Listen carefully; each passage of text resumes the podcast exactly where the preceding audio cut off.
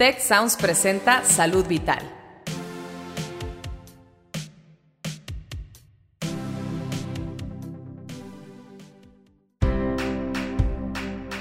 Esto es Salud Vital. Yo soy Fernando Castilleja. Y yo soy Marcela Toscano.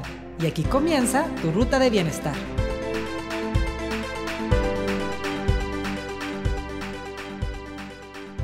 Bienvenidos a Salud Vital, yo soy la doctora Marcela Toscano y si es la primera vez que nos escuchas, te platico que este programa está hecho para compartir información de cómo vivir mejor y con mejor calidad de vida, o sea, que disfrutemos más nuestra vida. Y un tema poco comentado, pero muy importante, es las horas de descanso, el uso de pantallas antes de dormir. Y para eso contamos hoy con nuestro invitado especial, el doctor Ricardo Caraza Camacho. Bienvenido, doctor. ¿Qué tal? ¿Cómo están? El doctor Ricardo Caraza es especialista en neuropsiquiatría del Hospital Zambrano y también es maestro de algunas carreras aquí en Texalud. Entonces, pues vamos a aprovechar lo más que podamos, doctor, para que nos platiques. Bueno, de entrada, nos gustaría saber qué es la neuropsiquiatría y luego hablar un poquito del tema del sueño, ¿no? ¿Qué nos podrías platicar de eso? Sí, claro. Bueno, neuropsiquiatría es un área que integra desde la parte de salud mental y no nada más la cuestión emocional y conducta, sino también la base biológica, es el funcionamiento cerebral que nos da este funcionamiento emocional, cognitivo, conductual. Entonces es un, área, una disciplina que combina esta información tanto de psiquiatría, salud mental, como de neurología. Mm, y este tema de las horas de sueño, les comentaba que es algo que no se platica mucho, ¿no? Como que estamos muy conscientes de los hábitos de, de qué comer, del ejercicio, incluso estamos como bastante más informados del manejo del estrés, pero como que las horas de sueño nadie les pone mucha atención. ¿Qué tanto impactan en nuestra salud y en nuestro tema neurológico? Pues impactan mucho. el, el, sueño es un proceso de conducta, es una conducta que todos tenemos que tiene que ver con los ritmos circadianos de luz, oscuridad. Y así resumiendo ahorita para ir entrando en el tema, el hecho de dormir o mientras dormimos es cuando nuestro cerebro se recupera. O sea, es el reset de nuestro cerebro. Entonces ahí es donde hay toda esta consolidación de memorias a corto y largo plazo, eh, balances hormonales, liberación de hormona de crecimiento, regulación de cortisol, que es una hormona relacionada con el estrés crónico, y todo eso sucede mientras dormimos y que claro, que sea un sueño reparador y con una cantidad de horas suficiente. O sea que dormir no, no significa igual a sueño reparador. Sí, exactamente. O sea, podemos o sea, podemos tener personas que a lo mejor sí duerman siete horas durante la noche, pero que despierten cansados, que, que sientan que no fue tan reparador su sueño, o a lo mejor duermen hasta nueve horas, pero tienen un sueño superficial, se están despertando durante la noche, van varias veces al baño la noche, eh, y todo eso fracciona la conducta del sueño y lleva a que no haya un buen descanso. ¿no? ¿Cuántas horas deberíamos dormir? ¿O es por edades? ¿Cómo, es, hay un rango por edades, o sea, entre más pequeños seamos, o sea, los bebés tienen que dormir más horas. O sea, un bebé puede dormir 20, 22 eh, horas. Sí, la mamá tiene suerte, ¿verdad? Este, sí, sí, Y, pero luego adolescentes, niños grandes o adolescentes son alrededor de 12 horas, más o menos las recomendadas. Y en adulto joven hasta adulto, es entre 7 y 9 horas de sueño nocturno. Mm. O sea, no cuenta si yo duermo 3 horas en la tarde y luego 4 horas en la noche. Ahí lo que estoy durmiendo son 4 horas nada más de mm. sueño nocturno. Entonces tiene que ser entre 7 y 9 horas. ¿Y qué tal las personas que dicen, no, pues yo, la verdad es que yo duermo 5 horas y estoy como perfecto? ¿Es, es, real? Sí, puede, sí puede haber. O sea, sí hay personas que por sus características genéticas, pues puedan tener esta este, reset o recuperación del ser un poco más rápido, pero en general, así para adulto, joven, adulto, tienen que ser mínimo siete horas. De hecho, hay varias investigaciones donde el dormir menos de siete horas o el dormir más de nueve horas nos pone en riesgo y nos disminuye calidad de vida o nos disminuye hasta expectativa de vida. Wow, o sea que el tema del sueño es, mucho más de lo, que, de lo que sabíamos. Y no sé, te escucho, doctor, y inmediatamente me hace pensar como, a lo mejor personas escuchando nos dicen, oye, pero estoy dormido, ¿cómo le hago para, para corregirlo? Si ni cuenta me doy, estoy dormido. O sea, ¿cómo, cómo podemos hacer em, para saber, para empezar, si estamos teniendo un sueño que no es saludable o suficientemente reparador? ¿Cómo, lo, ¿Cómo podemos saber en lo individual cada quien de las personas que nos está escuchando? Y si acaso ese fuera el caso, pues ¿cómo, cómo podemos hacer algo para tener un sueño que sea mejor? Sí, esto, algo bueno de todo esto, bueno, como les decía al principio, el sueño es una conducta. Entonces, todas nuestras conductas son modificables. Mm. Inclusive, si yo, no sé, un día en la noche quiero ver, empiezo a ver una serie nueva de Netflix y acaba el primer capítulo, y aunque ya sean las 11 de la noche, quiero ver el segundo y luego el tercero, yo puedo resistir el sueño y ver tres capítulos seguidos, mm. aunque ya sean las dos de la mañana y el otro día me tenga que levantar más temprano. Igual al revés. O sea, yo puedo ir regulando mi conducta del sueño para que sea más saludable, ¿no? ¿Qué cosas puedo identificar? Pues desde en el día andar cansado, traer sueño durante el día, este, traer dolor de cabeza, este, molestias físicas y el contar las horas, ¿no? Una parte principal es decir, bueno, pues durante la noche cuántas horas estoy durmiendo. Mm. Si estoy durmiendo menos de siete horas, pues tengo que hacer algo para ir remediando. O si a lo mejor en total sí cuento ocho horas, pero si ya hubo, no sé, en la noche me despierto dos, tres veces para ir al baño y regreso a mi cama y me tardo más de media hora en volver a dormir, pues estoy teniendo un problema de sueño también. Pero ¿cómo le haces, por ejemplo, no sé, se me hace más fácil como en el ejemplo que dabas, ¿no? De me quiero quedar más horas despierto porque está buena la fiesta o porque está interesante el programa de televisión. Siento que es un poco más controlable ese comportamiento a las personas que oímos en la consulta que dicen, oye, yo sé que duermo bien poco, te juro quisiera dormir más, pero no puedo. O sea, me acuesto y estoy dando vueltas y me vuelvo loco porque mientras más pienso que me tengo que dormir, menos me duermo. Claro, sí. Sí, porque luego muchas veces hay esta ansiedad, ¿no? Por, o preocupación por no poder dormir bien. Aquí hay varias recomendaciones que de hecho se agrupan como higiene de sueño, que son las que nosotros tenemos que seguir para poder regular esta conducta. Una cuestión inicial es un horario. O sea, yo debo de establecer una hora para dormir y una hora para despertar. Si yo necesito levantarme todos los días a las 7 de la mañana, pues mínimo a las entre 11, 12 de la noche tengo que estarme durmiendo. ¿Durmiendo o acostándote? No, ya quedarme dormido, porque a lo mejor digo, oye, yo me eh, acuesto y a lo mejor me tardo media hora en quedarme dormido, pues me voy a acostar a las 11 de la noche para entre 11 y media, 12 dormirme y despertar a las 7 de la mañana, que mínimo ya son 7 horas. Pero luego uno tiene que identificar qué evita que me duerma. Mm. A lo mejor soy una persona que trabaja mucho, que salgo de trabajar a las 9 de la noche, que llevo a mi casa y todavía quiero revisar correos que están pendientes y aparte quiero cenar y aparte quiero distraerme, ¿no? Viendo Netflix o saliendo con los amigos. Pues claro, si mantengo ese ritmo de vida, pues para las 12 de la noche no me estar durmiendo todavía, ¿no? Sí, la mente es terrible, ¿no? Este, está, está uno todo despierto. Entonces, tiene que haber este proceso de rutinas para ir llevándonos como a bajar nuestra aceleración del día, a ir haciendo una rutina de ir a dormir.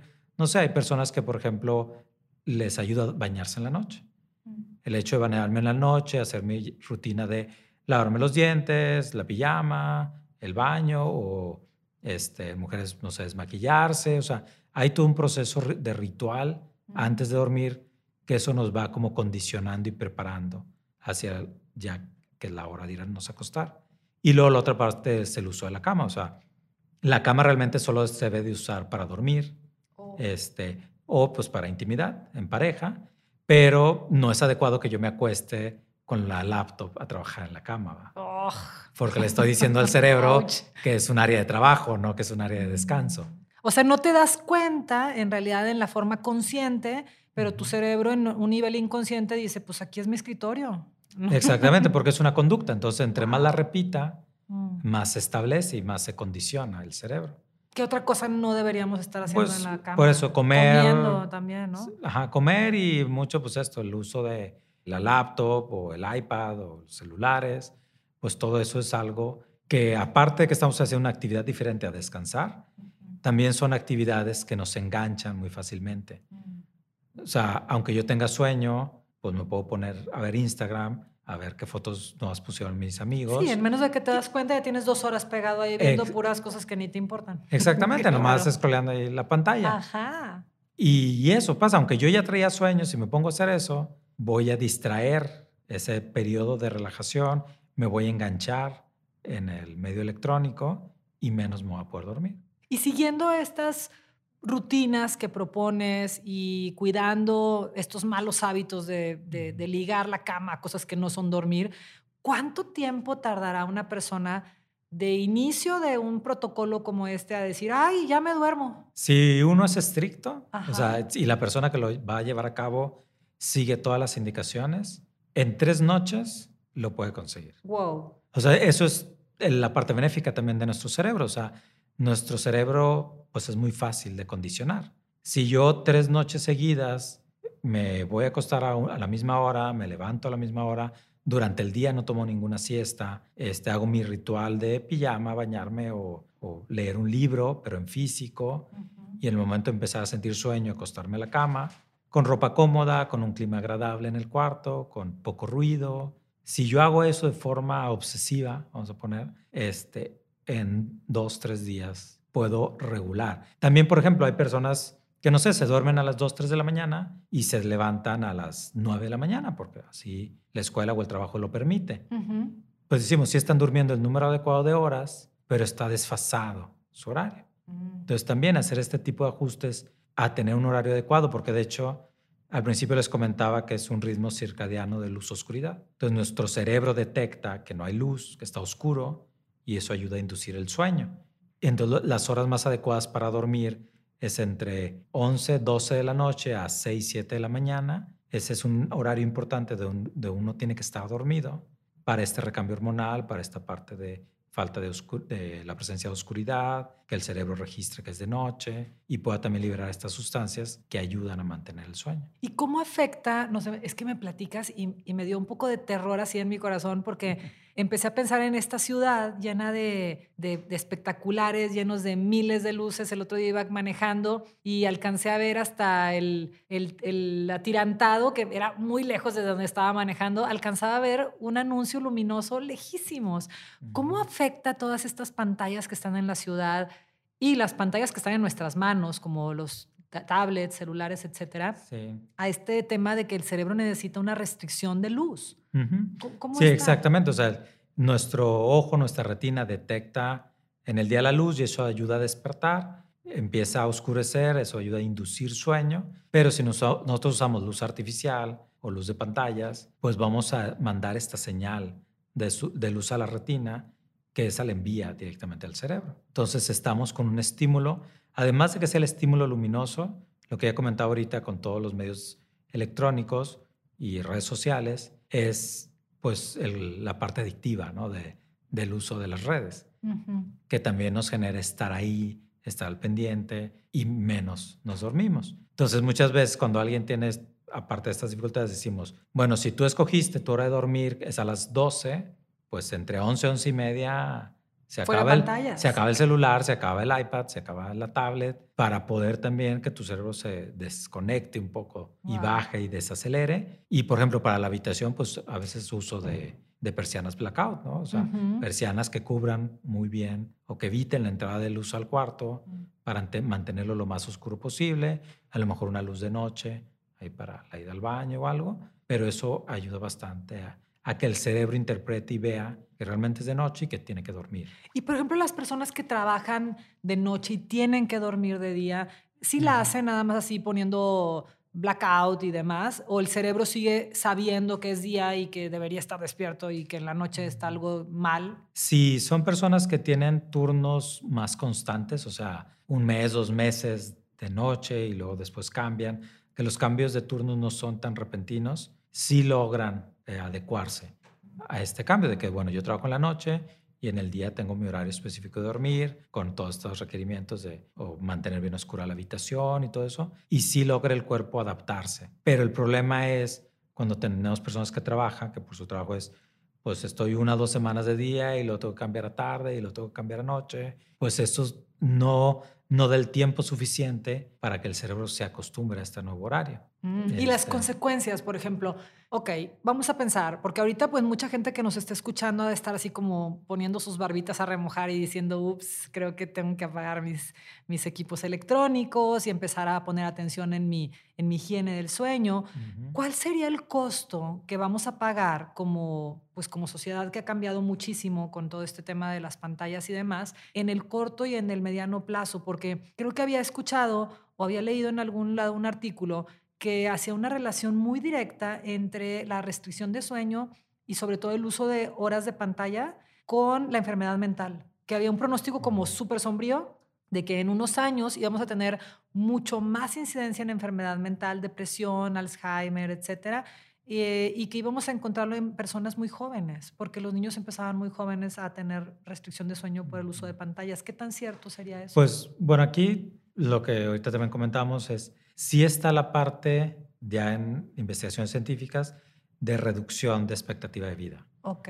Pero, por ejemplo, eso es a largo plazo. De entrada a corto plazo, pues uno es, digo, si estamos hablando de un niño, un adolescente o alguien de carrera, pues el rendimiento académico se ve afectado por la falta de sueño. Digo, a lo mejor cumple con las tareas, a lo mejor va a clases, pero su cerebro no está procesando igual la información y el proceso de mandar a memoria a largo plazo, que sucede mientras dormimos, no está siendo eficiente.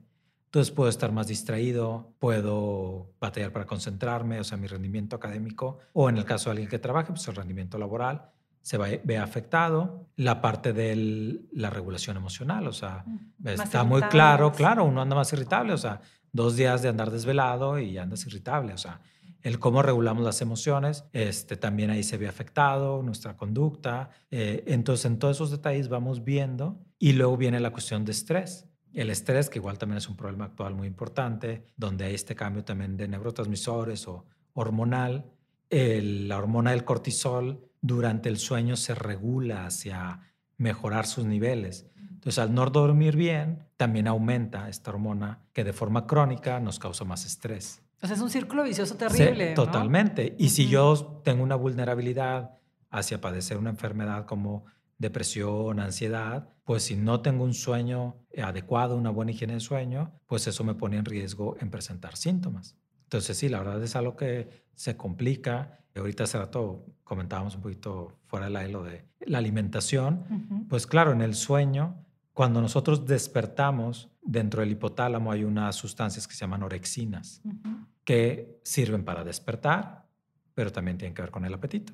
Entonces, claro, si yo a las 2 de la mañana estoy despierto y cené a las 9 de la noche, mm. pues voy a querer volver a comer. Y aparte, estoy liberando esas sustancias que tienen que ver con la generación de apetito, que son mm. parte de todo este circuito este, endocrino y neuronal de la alimentación. Entonces también me pone más riesgo, mi metabolismo no es tan eficiente, o sea, es una bola de nieve, ¿no? sí, mientras menos horas duermes es más fácil que engordes. Y parecería una paradoja porque la gente diría, oye, pues estoy dormido, no estoy gastando calorías, estoy nada más dormido, este, mientras más duerma, más debería engordar y no, como lo dices, estás con la restricción de sueño, es más fácil que tengas más apetito. Y además había, había también leído en otro, en otro tema de este del, del sueño, eh, cómo las personas con restricción de sueño eran mucho más eh, propensas a tomar decisiones de riesgo. Mm. Por ejemplo, apostar más, comprar. Ah, tal vez por eso en las noches es donde están todos estos programas de, de, apuestas y de. No, y los de venta y por de venta por la televisión, porque estás, mientras más restricción de sueño, tu, tu, posibilidad de tomar decisiones riesgosas es mucho más alta. También sería una cosa para considerar. y, y otra cosa que, bueno, es que traigo como todas las dudas del mundo. Otra cosa es los adolescentes, como por qué tienen este patrón de sueño tan, tan diferente. Los, adolescentes batallan muchísimo para estar diurnos y pueden estar este, despiertos toda la noche, pero en la mañana no hay manera de levantarlos a, ir a la escuela. ¿Es un tema biológico o...? Bueno, una es la, esta falta de tener esa rutina, ¿no? Adecuadamente. Claro, un adolescente pues tiene más energía. Aquí algo que a señalar, ahorita decíamos que el cerebro se recupera durante el sueño nuestro cuerpo, si nosotros dormimos tres horas, físicamente nuestros músculos, nuestro cuerpo se recupera. Pero yo para que mi cerebro se recupere requiere seis horas, mínimo siete horas. Entonces, claro, si soy joven, adolescente, más energía, pues puedo a lo mejor durar más tiempo desvelándome, no me afecta tanto en mi organismo porque estoy compensando, pero de todos modos está haciendo un desgaste. Y el otro problema es que durante el sueño se libera hormona del crecimiento. Entonces, si un adolescente no duerme, no crece lo que debería de crecer. Uy, bueno, ahí tienen como muchísima información. Entonces, doctor, me quedo como muy informada, pero me gustaría que nos, si pudieras, como darnos un pequeño resumen de recomendaciones este, para todos los que nos están escuchando, que se lleven algo muy práctico con lo que pudieran empezar a trabajar ya. O sea, ¿qué, cuál, ¿cuál sería un buen ritual? No sé, empezar por un ritual que tú nos des, y que cada quien lo vaya tropicalizando a lo que le vaya sirviendo. Porque tal vez, a lo mejor desde que, desde que nuestros papás dejaron de ponernos gorro de lávate los dientes y vete a dormir, pues ya empezamos a tener unos patrones de sueño bien irregulares y perdimos toda rutina. Como lo más inicial es la higiene de sueño, que es lo que decíamos ahorita, escoger un horario, o sea, yo mismo decidir a qué hora me voy a dormir y a qué hora me voy a despertar, cubriendo este horario de 7 a 9 horas de sueño nocturno durante la noche el, ya que establecí mi hora de dormir, entre una hora o media hora antes, iniciar todo este proceso, ¿no? De pijama, lavado de dientes, este, a lo mejor reviso un último mensaje o puedo ver algo de serie, pero ya faltando media hora para dormirme, cancelar el uso de pantallas, pues vamos a, apagar el celular ponerlo con ahí disciplina. con la... Sí, sí, claro, o sea, este, o bueno, si hay que estar prendido para alguna emergencia, pues se puede tener, pero ya comprometernos a no usarlo esa media hora antes, que traer ropa cómoda, que el cuarto esté lo más oscuro posible, con menos ruido, eh, un ambiente agradable, este, si hay clima o ventilador, no sé lo que a nosotros, a la persona le guste. O sea, con esas estrategias. Y la última es, si me tardo más de 30 minutos en dormir, lo único que tengo permiso de hacer es leer pero un libro físico. O sea, yo puedo agarrar, pararme de la cama, sentarme en el cuarto, empezar a leer un libro en físico y en cuanto me dé sueño, volverme a acostar y así las veces que sean necesarias hasta ir tomando la rutina. Entonces, son cosas difíciles en el sentido de que uno tiene que ceder ahí un poco en cuanto a el uso de tecnologías, pero pues el beneficio es muy grande, el poder tener un sueño más reparador. Pues ahí la tienen, doctor Caraza. Muchísimas gracias.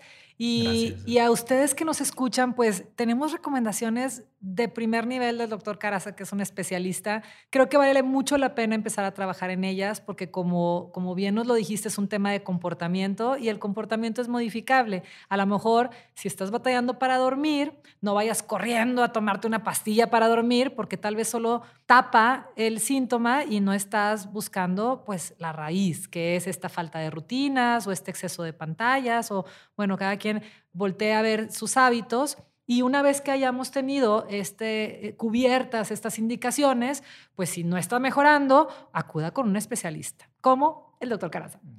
Doctor, muchas gracias por muchas acompañarnos. Gracias por la Qué gozada. Yo creo que vamos a necesitar más, más reuniones de esta porque el tema es vasto. Eh, muchas gracias a ustedes por escucharnos y nos escuchamos pronto. Gracias, doctor. hasta luego. Muchas gracias al equipo de Tech Salud, el sistema de salud del Tecnológico de Monterrey, y al equipo de Tech Sounds. Productor ejecutivo de Tech Sounds, Miguel Mejía. Asistente de producción, Beatriz Rodríguez. Productores de Salud Vital, Melissa Hinojosa, Nora Morales y Fernando Zamora. Postproducción, Max Pérez.